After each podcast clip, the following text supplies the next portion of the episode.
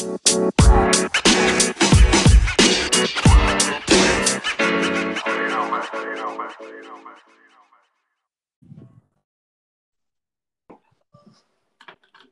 hola, ¿cómo estamos? Hola, buenas tardes. Buenas tardes, acá eh, día 95.000 de cuarentena,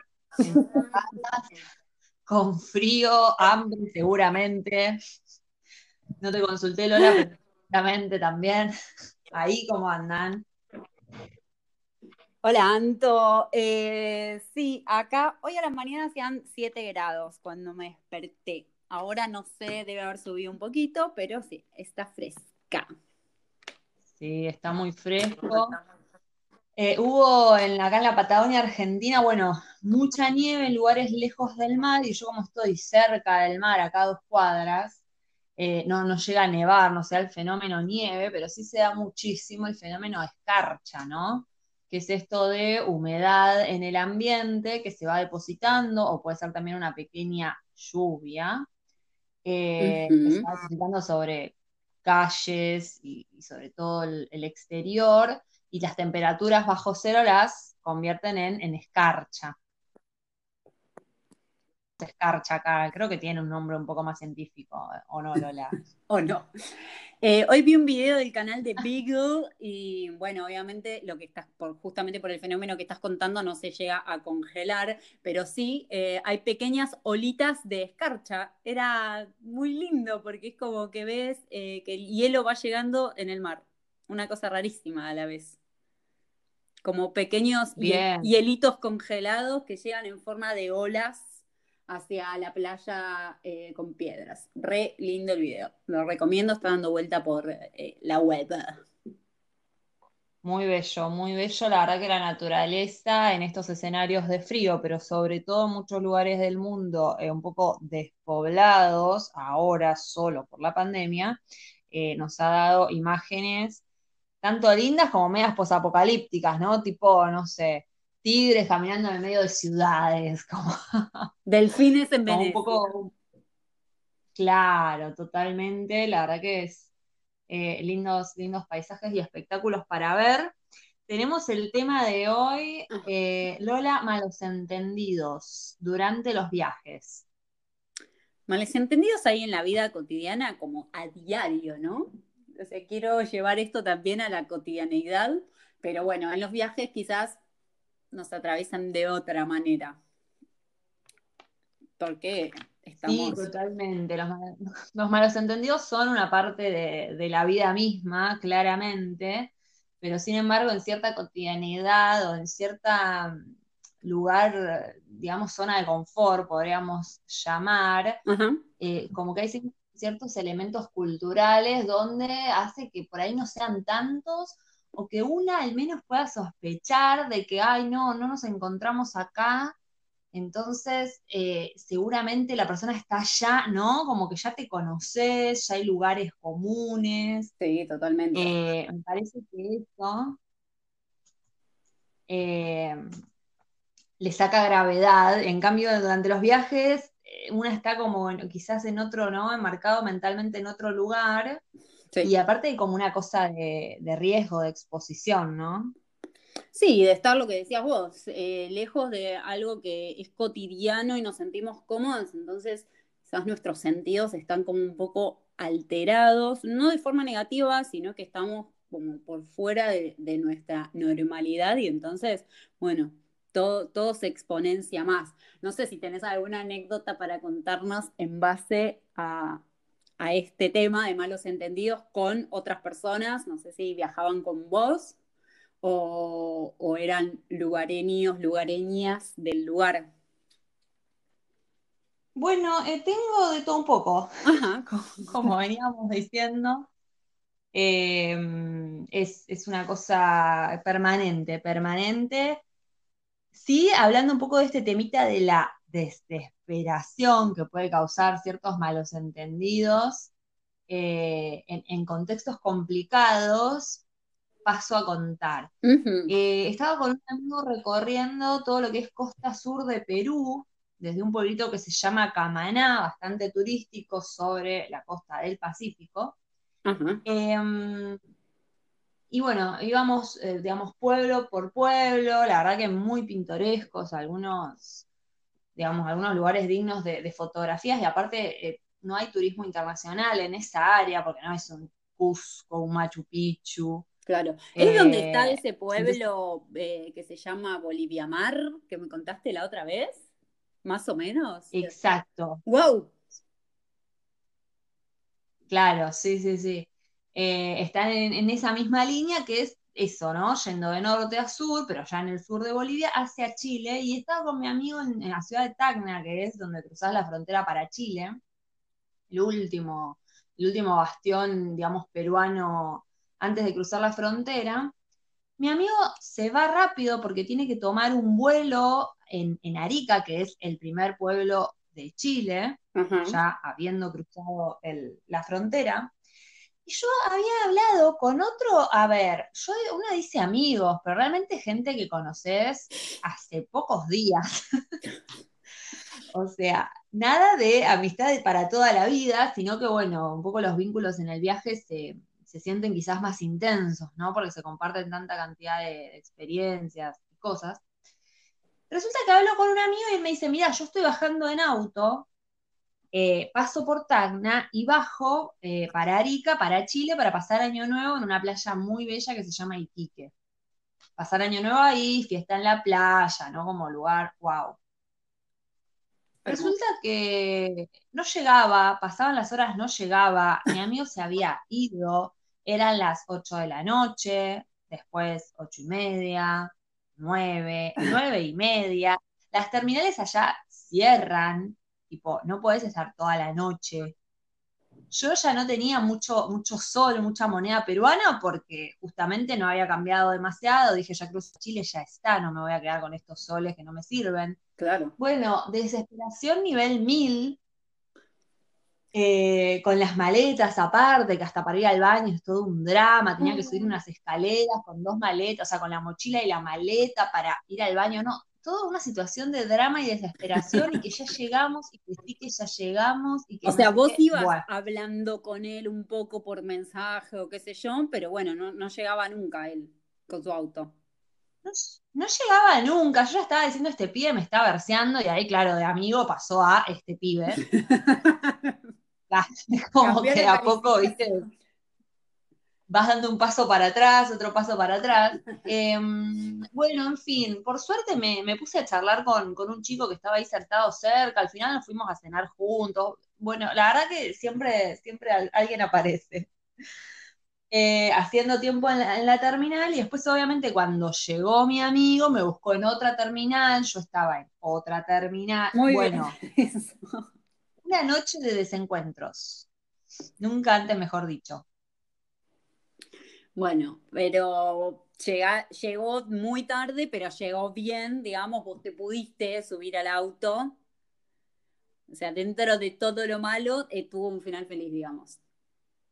Hubo un final muy feliz, pude subir al auto. El tema es que yo me comunicaba con él, pero a veces perdía señal porque también estaba en ruta y no, no, hay, no hay señal en todos lados. Claro. Eh, y claro, ¿por qué era que venían tan despacio? Venían en un autito familiar chiquito, eh, mi amigo con tres chicos de México, que tocan música y van viajando haciendo música, así que el baúl lleno de instrumentos.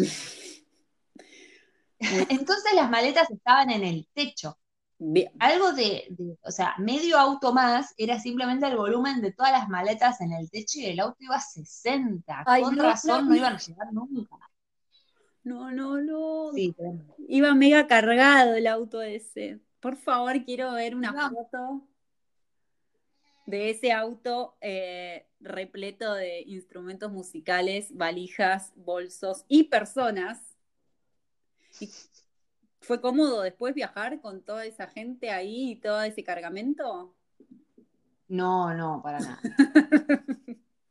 No, no te voy a estar mintiendo. Eh, no, para nada. Viste, los mexicanos como muy morruditos y yo compartiendo asiento. Eh, no, yo me quería ir adelante y que se maten los tres atrás, pero la verdad que no daba porque yo era más chiquitita por lejos. Eh, sí, complejo, complejo, pero, pero bueno, se armó lindo grupo. Así que los malos entendidos e inicios complejos creo que pueden llegar a buen puerto de todas maneras. Em, bueno, qué suerte, tenés una historia con final feliz. Yo voy a contar una que no eh, tiene un final feliz, ya estoy spoileando, soy malísima para contar historias, no sé para qué estoy de guion, si ahora estoy haciendo todo al revés de lo que me enseñaron, perdón mis docentes. Este, pero bueno, también involucran un auto que me tenía que pasar a buscar, en este caso era un auto de, una plataforma muy conocida que la pedimos por teléfono, estaban en, eh, yo estaba en, Medellín y tenía un vuelo a Cartagena, eh, me tomé un tren para no pagar tanto de Uber, eh, tuve la grandiosa idea de hacer una parte del trayecto desde Medellín hasta el aeropuerto, hacer una parte en tren el tren no, tenía destino final el, el, aeropuerto, pero me acercaba bastante, entonces me tomé el tren que funciona muy bien en Medellín y dije, bueno, hasta tal estación, ahí me bajo y me pido el Uber. Entonces, eh, me bajé en la estación, me pedí el Uber, vino una mm, chica colombiana, una señora muy, muy copada. Bueno, los colombianos y colombianas son personas muy dadas, muy charletas, todo te quieren mostrar, todo te quieren contar, todo tienen una historia. Entonces nos pusimos a hablar, nosotros éramos dos personas que viajábamos y ella nos contaba cosas de, de, Medellín y nos preguntaba y nosotros contestábamos y veníamos como muy entretenidos charlando. Y el aeropuerto de Medellín queda como subiendo una montaña o un cerro que hay ahí em, y bastante alejado de la ciudad. Y en un momento ella, nosotros estábamos como con el horario un poco justos y ella en un momento dice, ¿quieren que paremos acá? Porque miren esta puesta de sol y miren cómo se ve desde la ciudad desde este punto panorámico. Y la verdad que ella en la ruta empieza a frenar el auto y, y, la vista era impresionante, era un atardecer maravilloso y de verdad la vista era hermosa porque Medellín está como montaña abajo, está entre unas quebradas, entonces se veía toda la ciudad era alucinante, pero nosotros dijimos, mira, la verdad es que en 40 minutos sale nuestro vuelo, preferimos como ya estar más cerca y en todo caso dejaremos esta vista para otro viaje. Y ella se sintió un poquito decepcionada, pero bueno. Em, de todas formas, seguimos viaje y, pero ella cada tanto volvía a tirar, como bueno, pero no quieren parar acá, y nos seguía mostrando otros puntos de interés como muy lindos, o aminoraba la velocidad por momentos donde había como unas reservas ah, ecológicas, y ella nos contaba historias, y nosotros nos íbamos mirando como uno a uno las caras, y era como, ay, por favor, esta señora no está entendiendo que estamos por perder un vuelo. Bueno, cuando llegamos a al aeropuerto, efectivamente era tarde. No. Eh, la señora nos dejó un poco lejos de nuestra entrada porque creo que también hay un tema con Uber allá, un poco lo que pasa en Argentina, o por lo menos en Buenos Aires, que es eh, que Uber no tiene acceso a, transitar, básicamente, pero bueno, a veces en los aeropuertos, en los lugares públicos o semipúblicos, el, el, Uber, el Uber te tiene que dejar como por fuera de donde, de, la estructura del aeropuerto. Entonces nos dejó bastante lejos. Nosotros corrimos, corrimos, corrimos. Cuando llegamos a nuestro embarque, eh, bueno, nos dijeron que ya era demasiado tarde. Eh, habían pasado tres minutos de que habían cerrado la puerta, pero bueno, ya no se podía, son esas aerolíneas que mm, son low cost, entonces si tenés impreso o eh, eh, o lo tenés en alguna aplicación, el pasaje te dejaban entrar, pero si lo tenías que mandar a imprimir, bueno, como todas esas cosas que en uno cuando saca el pasaje no lo tiene en cuenta, o hasta, hasta en ese momento yo no lo tenía en cuenta, ahora ya he aprendido. Y como no lo tenía impreso, la chica nos dijo, no, no, ya pasó demasiado, no les puedo abrir la puerta porque ustedes tendrían que ir a imprimir esto y vuelven y qué sé yo. Así que bueno, perdí ese vuelo a eh, Cartagena. Así que en ese caso los malos Sí. En, ese caso, no, no digo, directamente, pero bueno, siento que ella tenía como muchas ganas de mostrarnos un montón de cosas. Nosotros ya habíamos salido muy mal de tiempo, o sea, yo también me hago cargo de lo que nos corresponde. Eh, quizás por querernos haber ahorrado un par de, de monedas y no haber tomado el Uber desde el momento cero del viaje. Bueno, esas cosas son decisiones que uno toma y bueno, aprende. Totalmente, pero me quedé la duda igual, más allá de que si la plataforma tenía o no el permiso, quizás la señora dijo, esta gente va a ver el atardecer, no me importa cuántos aviones se tenga que perder, yo voy a estacionar acá a cinco kilómetros, que caminen con sus valijas, y bueno, San se acabó. Que disfruten eh, Medellín, no, no, no importa.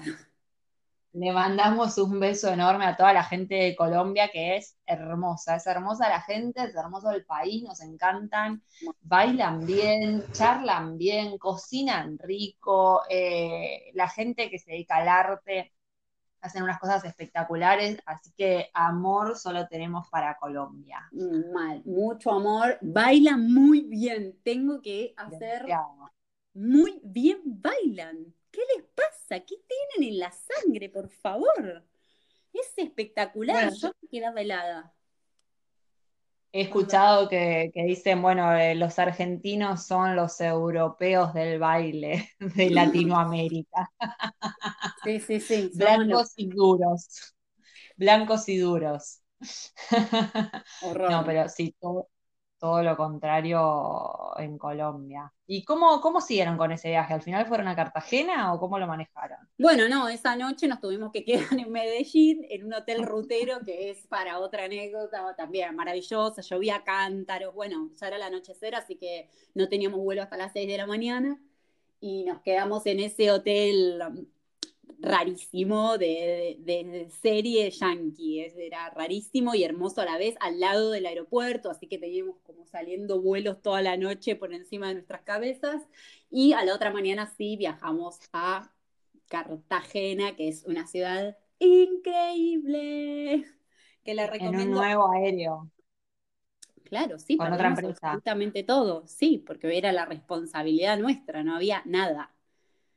Yo después quise hacer como una reclamación, digamos, diciendo, che, bueno, pero me pueden devolver parte, viste que en todos los aeropuertos te cobran como un porcentaje de una tasa de no sé qué, digo, bueno, me pueden devolver por lo menos ese dinero de esa tasa porque lo pagué dos veces.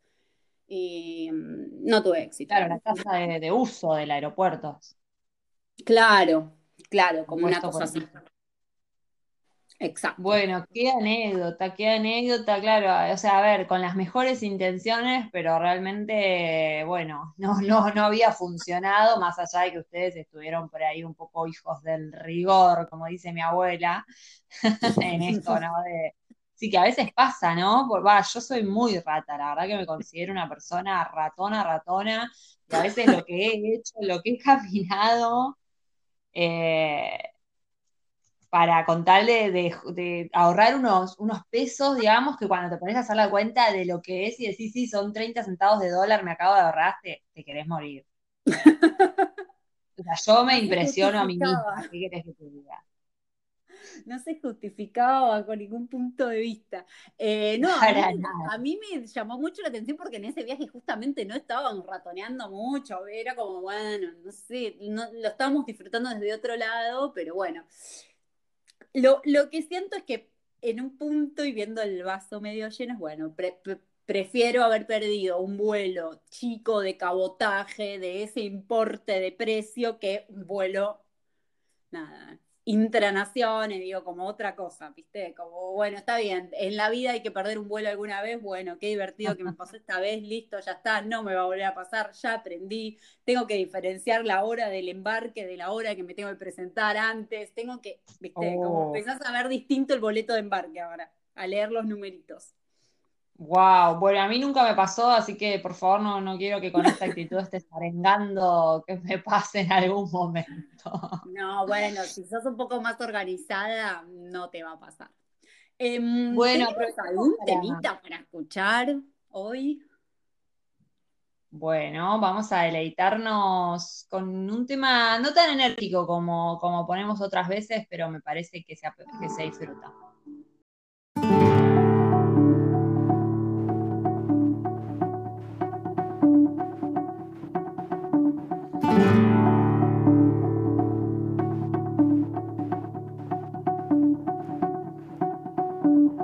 Apenas nos pusimos en dos pies, comenzamos a migrar por la sabana, siguiendo la manada de bisontes, más allá del horizonte, a nuevas tierras lejanas.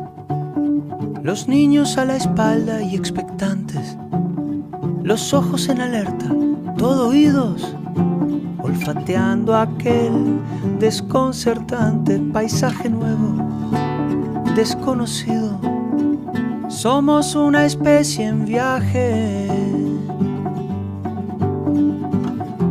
No tenemos pertenencias, sino equipaje.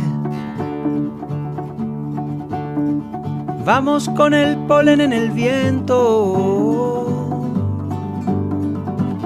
Estamos vivos porque estamos en movimiento. Estamos quietos, somos trashumantes, somos padres, hijos, nietos y bisnietos de inmigrantes. Es más mío lo que sueño que lo que toco. Yo no soy de aquí, pero tú tampoco. Yo no soy de aquí, pero tú tampoco.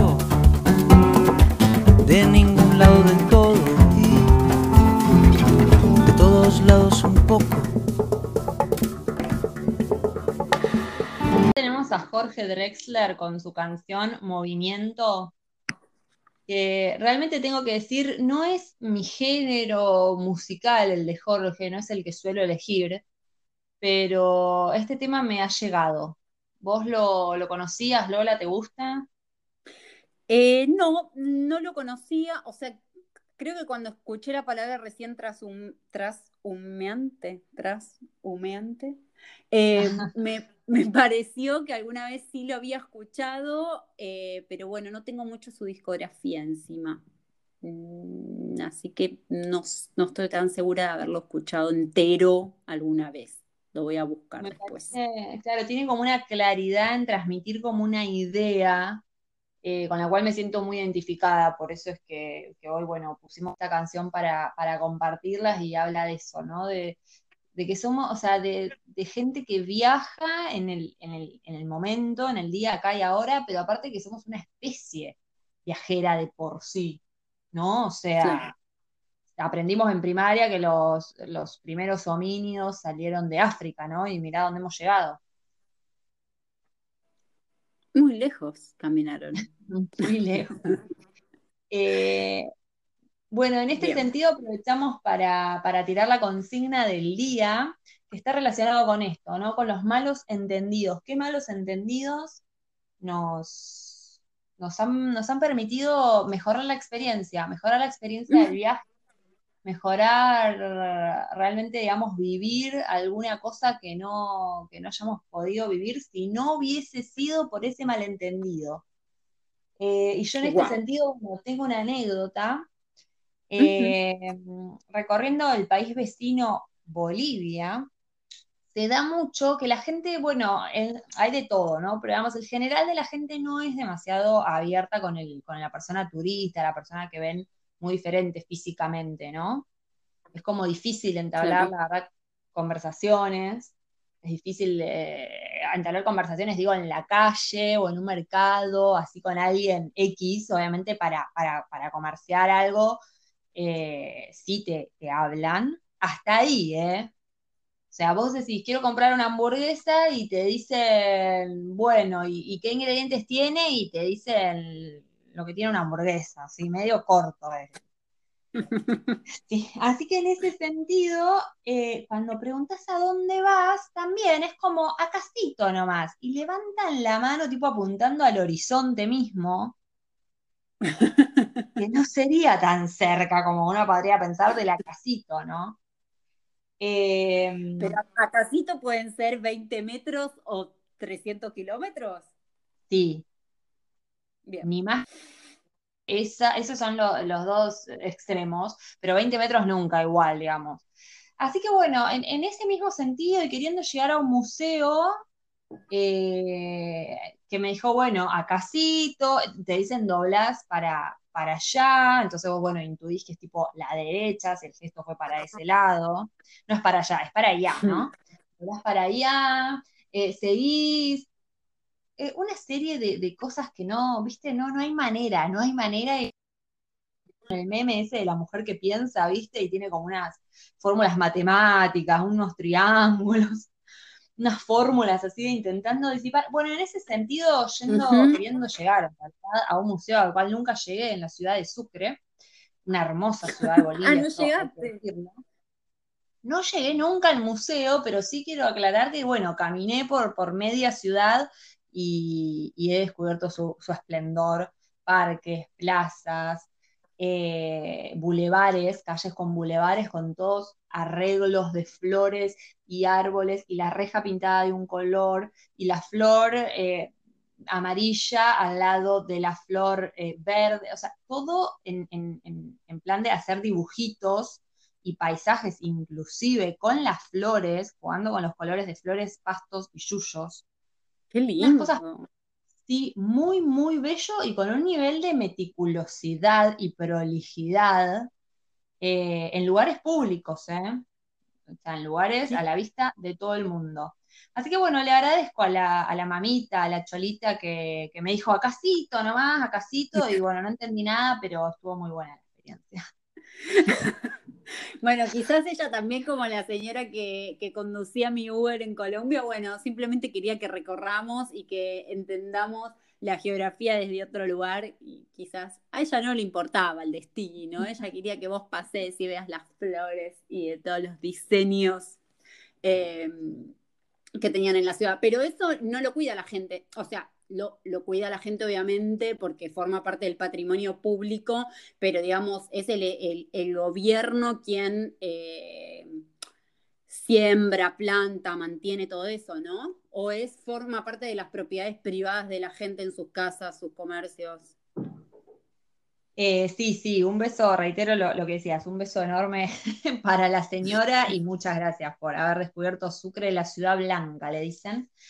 Em, y respondiendo a tu pregunta, sí, es en realidad en lugares públicos y los trabajadores son estatales.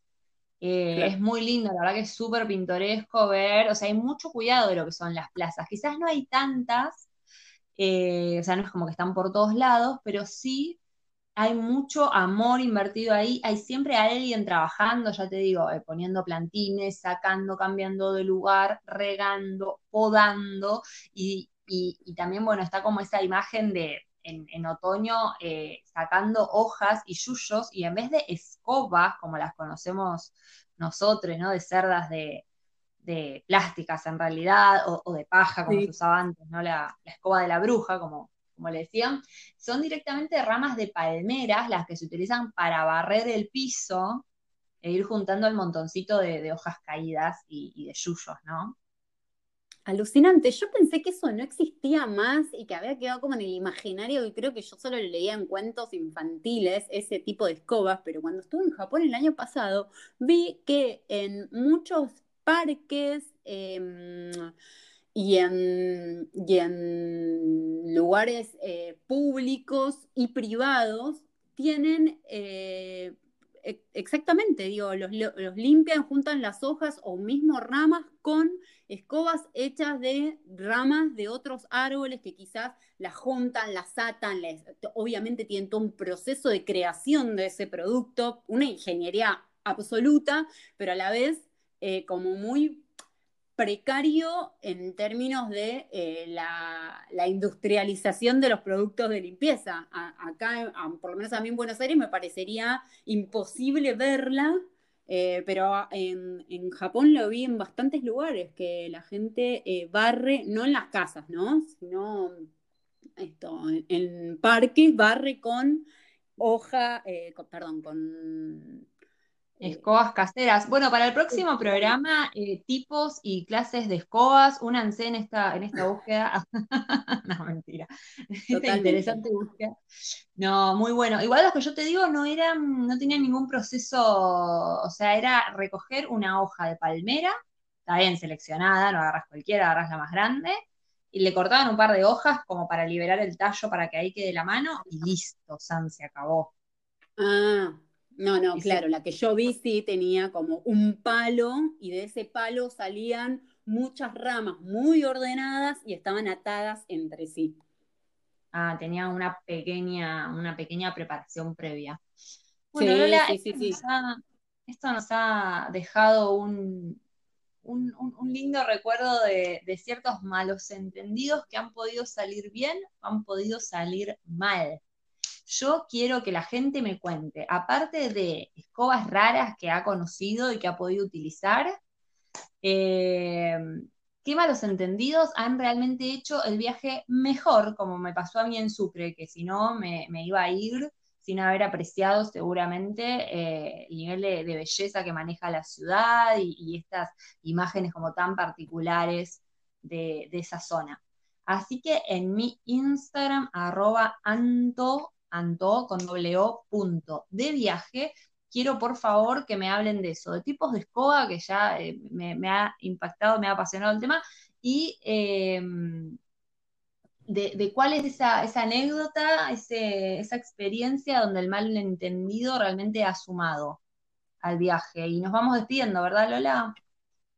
Sí, me quedó, quiero hacer un una oración de recomendar una película que me encanta, eh, que es eh, Las hijas del fuego de Albertina Carri, que es del año 2018, y es una road movie que recorre desde Ushuaia hacia otras provincias, llegando a la ciudad, una pareja de chicas lesbianas que van eh, en todo su recorrido levantando y conociendo y mm, recorriendo con otras mujeres eh, es muy interesante la, la película, la recomiendo porque tiene como, hay como una crítica a la sociedad capitalista muy interesante, em, se corre del eje heterosexual de, donde estamos muy acostumbrados a poner la mirada y hay un discurso que se opone al, verticalismo machista en las instituciones y me parece que con algunas herramientas del orden de lo anárquico y poético muestra otra forma de hacer una película y otra forma también de vincularnos con la gente en los viajes y bueno, también como en la vida cotidiana, si, si se desparrama un poco todo este, mm, toda esta forma de salir un poco de, del machismo que lo tenemos tan interiorizado. Me parece eh, re linda, habla de un viaje y, de los vínculos, así que recomiendo fuertemente Las Hijas del Fuego, que la pueden encontrar en varias plataformas. Eh, si quieren charlar sobre esta película, sobre otras películas, sobre otros viajes o sobre escobas, también me pueden escribir a arroba Lola Cafardo, que es mi Instagram, y podemos charlar por esa vía. Lo mismo, eh, recomendar viajes, gente y, y temas para que charlemos más adelante. Bien, totalmente. Bueno, ha sido un gusto, ha sido un placer. La verdad es que eh, hemos descubierto facetas interesantes propias nuestras en, este, en esta misma charla. Yo eh, ya mismo me estoy saliendo a comprar escobas, quiero probar la mopa esa de la que todos estaban hablando. Eh, se está muy de moda la bueno. está muy de moda la mopa, eso. Y te interrumpí para decir eso. Eh, yo no tengo lugar donde poner la mopa, básicamente. En mi casa no tengo que sacar a la gata si entra la mopa. Es que a mí me parece que la están vendiendo con una pequeña tina de bebé para mojar eso y no tiene ningún sentido porque si la mopa es buena, eh, en Perú de hecho se, se ven usando hace rato, cito de nuevo, y, no necesita, o sea, lo bueno es que lo enjuagás y limpias en cualquier lado. O sea, la tina esa con la cual la vendo me parece un despropósito. Pero bueno, lo hablaremos en el, en el episodio de las escobas y mopas. De las, de las mopas. bueno, Anto, te mando un beso a la distancia y que sigas bien tus días confinadas en la cuarentena. Que sigas bien y saludos a los oyentes. Seguimos en contacto, gente. Hasta el próximo episodio. Besos. Adiós.